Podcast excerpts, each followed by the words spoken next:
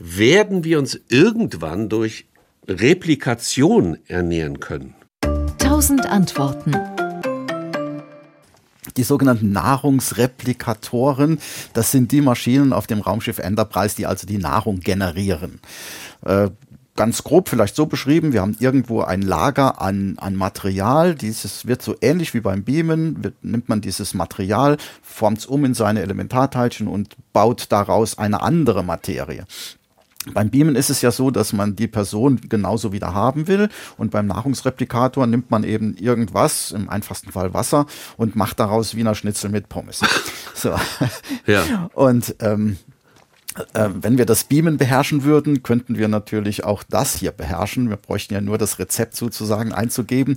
So, Aber -hmm. das sehe ich natürlich auch in der nächsten Zeit, zumindest für diese Art der Technologie, keine ähm, keine Chance, dass wir, dass wir das erleben werden. Aber wir sind ja bei der Herstellung von Nahrung mit 3D-Druckern und sowas auf einem Weg. Nun will ich das nicht direkt miteinander vergleichen.